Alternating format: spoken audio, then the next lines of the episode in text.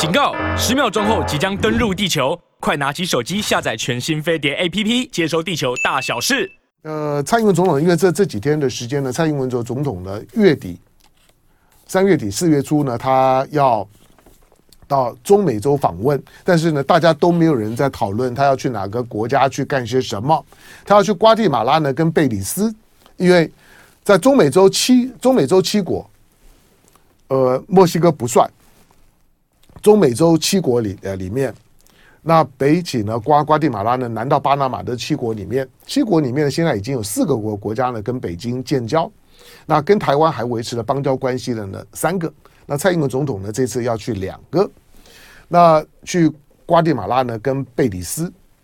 好，但是呢没有人在这在关注这些事儿，都在关注过境。但是关注过境的时候呢，大家呢因为跟着新闻走，所以都在关注呢他在在加州呢要干什么。但是我说重点呢可能是在纽纽约。好，那蔡英文的总统呢今天的今天的 Financial Times 呢再度的报道说，蔡英文总统呢将在纽约呢发表演说，并且呢接受呢华府的智库呢哈德逊研究所呢颁证的全球领袖奖。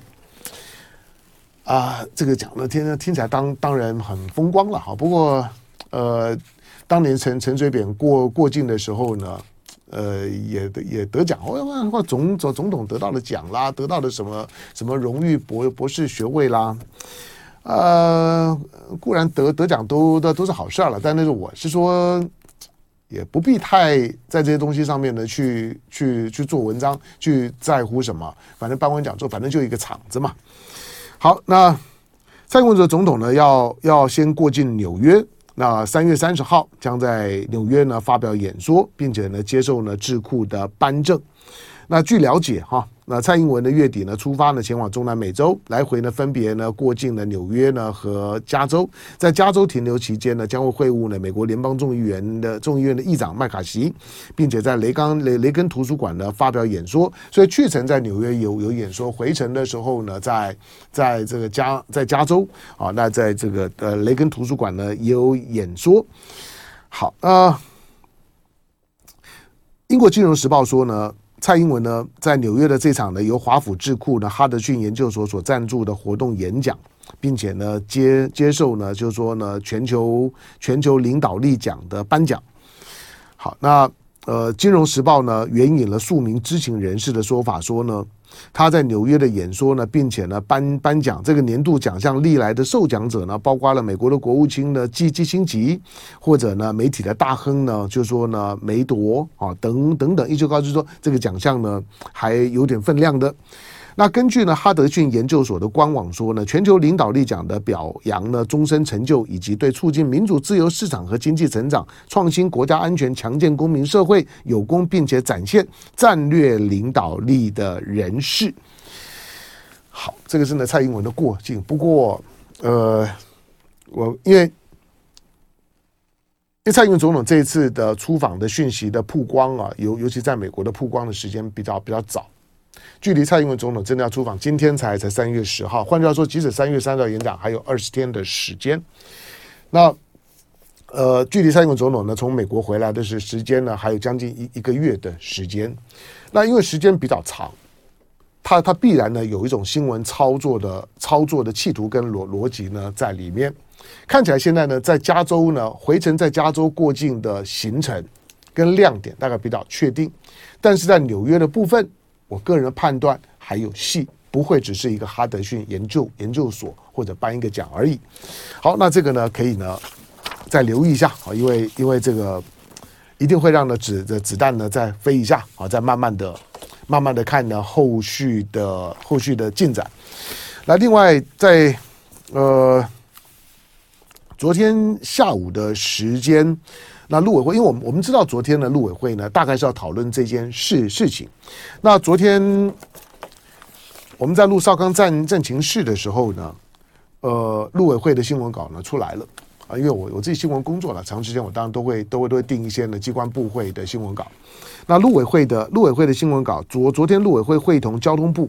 卫福部召开记者会，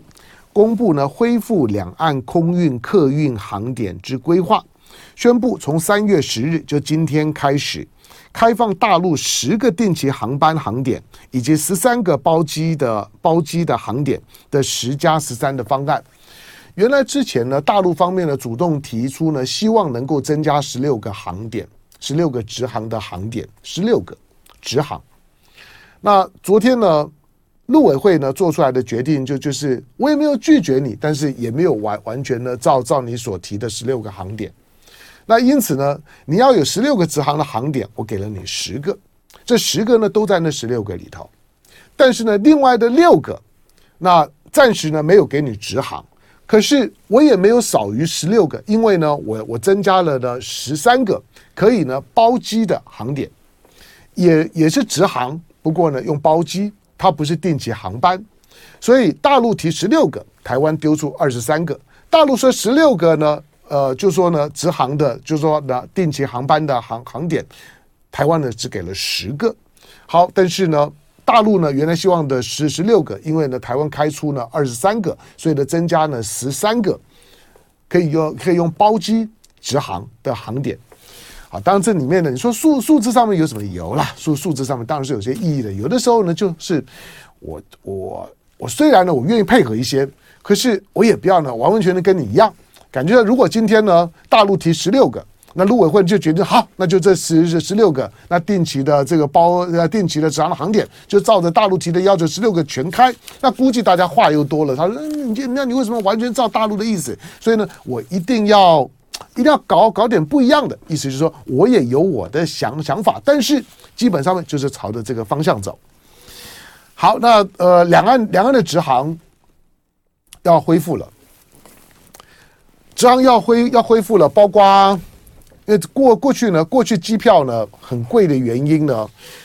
除了因为你直航的航航点少嘛，所以所有要要进出大陆的两岸要要往返的要进出大陆的，为为什么机票很贵？因为不管你要到哪里，原来都只有四个航点呢，可以让你呢去落地跟转机。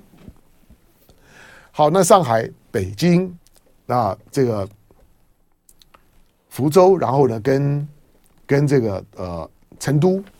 但现在呢，增加了，包括呢，珠三角，珠珠三角之这之前有很长的时时间直航呢全断了，你还你还都得要从从从香港呢要要要转机啊，但是现在呢，珠三角的广州、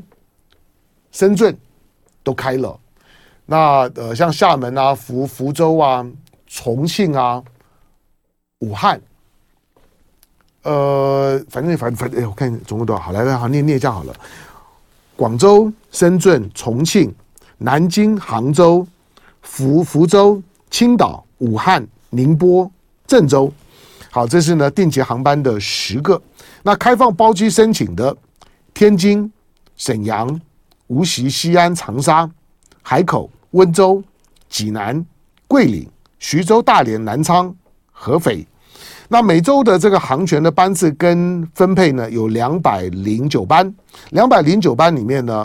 台台湾方面分一百分到一百一十班，陆方呢分到九十九班，所以呢，以航空公司的航权分配来讲呢，台湾的航空公司呢分配的还比较多一点。所以昨天公开了之后呢，今天我不知道哈，比如说比如台股的航啊航空股呢会不会受到一些的鼓舞，这个呢待待会儿呢再再看。那。直航的逐渐的恢复啊，它大概在在合理的说明今年的两岸的互动。好，其实大家在去年底呢，去年底的时候呢，我们在我们在这节目当中呢，就已经就已经跟大家就说，那那纯粹是我个人的政治嗅觉，然后包括跟周围的朋友呢在讨论这件事情，我说，哎，今年的两两岸关系不一样了。那今年二二零二三年，第一个大陆所所所释放出来的讯息跟姿态不一样，是一个。是一个软的，是一个和平统统一、和平统战的调子。总而言之，这时候就是一个软的调子。那我说，但是这个软软调子，台湾吃不吃？我说，台湾吃哦，在今年，在今年初的时候呢。啊，那那个时候，因为因为还还没有到到今天的这样子一个一个，就是说呢，直航恢恢复的水水平。那个时候呢，还在疫情的初解封的阶段而已。可是你今天看，就是说这三个月不到的时间的两岸关系的走势回温的说速度呢，还蛮快的。他说：“那民进党哎，民民民民进党会会会这样子对两岸关系呢采取一个一个正向的对待吗？那这就是策略问问题了。就是我说去年的九合一的败选，当他呢必须要呢发现呢在检讨完半天了之后，不好意思检讨蔡英文，不好意思检讨谁谁谁，最后呢去去检讨抗中保台的时候，那去修改呢自己呢抗中保台的口号诉求，那不只是修改，而是从那一刻之后。”从郑文灿呢领导的民进党的党内的败选检讨，最后呢做成了一个这么简单的结论之后，民进党确实啊，就是他的官宣里面“抗中保台”这这四个字就不见了。那你就发现了彼彼此之间呢就开始就开始调整了自己的策略。我说这纯粹是一个策略上面的调整，而不是意识形态呢跟跟跟基本的立场的调整，是策略上面的调整。就是今年。两岸之间的和缓，对民进党，民进党会认为说，对我应该也有利，因为毕竟去年裴洛西落地啊等等这这些的事情，民进党以为呢延续二零一九年的那那种的，呃反送中那辣台妹芒果干的这种的操作的模式，本来以为呢二零二二零二二年的九合一选选举会让民进党呢会捡到便宜，所以民进党去年呢做了非常强硬的。这种的抗中保台的操作结果大败，那今年就就不能够再犯相同的错误啊！再加上赖清德本身是一个务实的台独工作者，所以民进党呢就调整了策略。那北京的递出来的橄榄枝，不管是不管是习习近平递出来的，不管是呢人人大政协所递出来的，是王沪宁递出来的，或者之前栗战书递出来的，那。栗战书呢，在他即将要卸任、卸任的这样的一个职务的时候呢，人大的职务的时候，在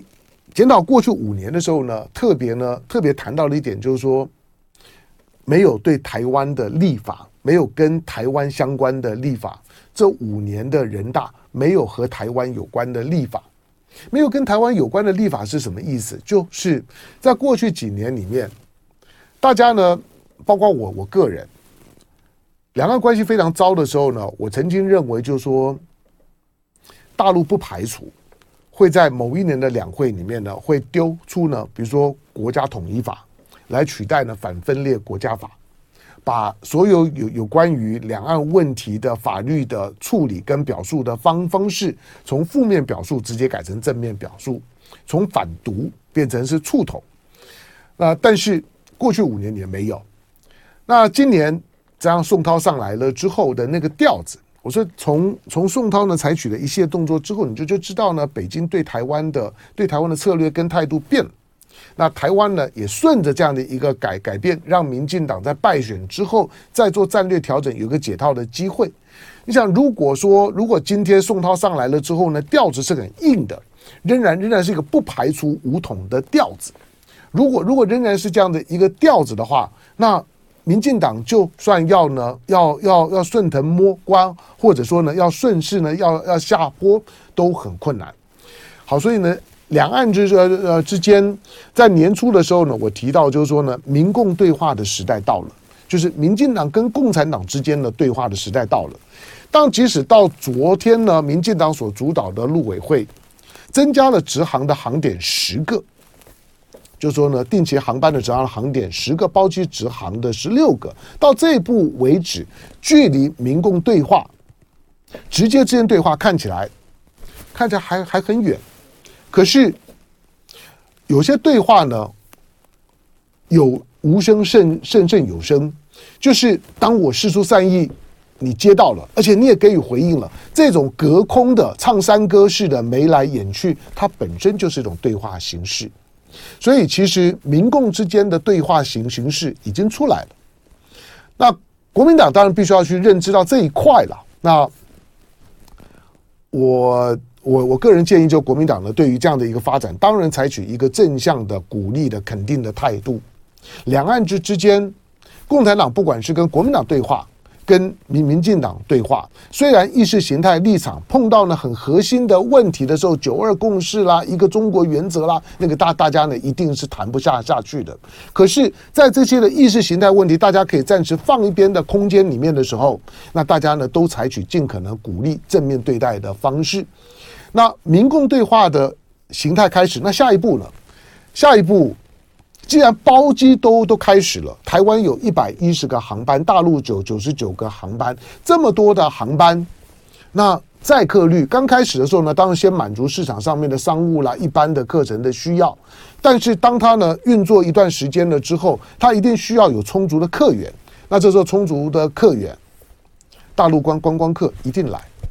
今年大概就有机会看看到大陆观光客，不管是呢，不管是团团团客或者是。或者是自由行，所以大陆的朋友们其实可以开始准准备了。当台湾今天公布了之后，我猜想这一两天的时间，大概就会有新闻，就是大陆的旅行业者开始揪团，开开始开始告诉你说，哎，到台湾八天七夜多少多少钱？什么时候呢？出发从哪里呢？到到哪里？大陆的旅行业者或者台湾的旅游业者。过去做英镑的这些的业者，现在呢接收到了这个讯息之后，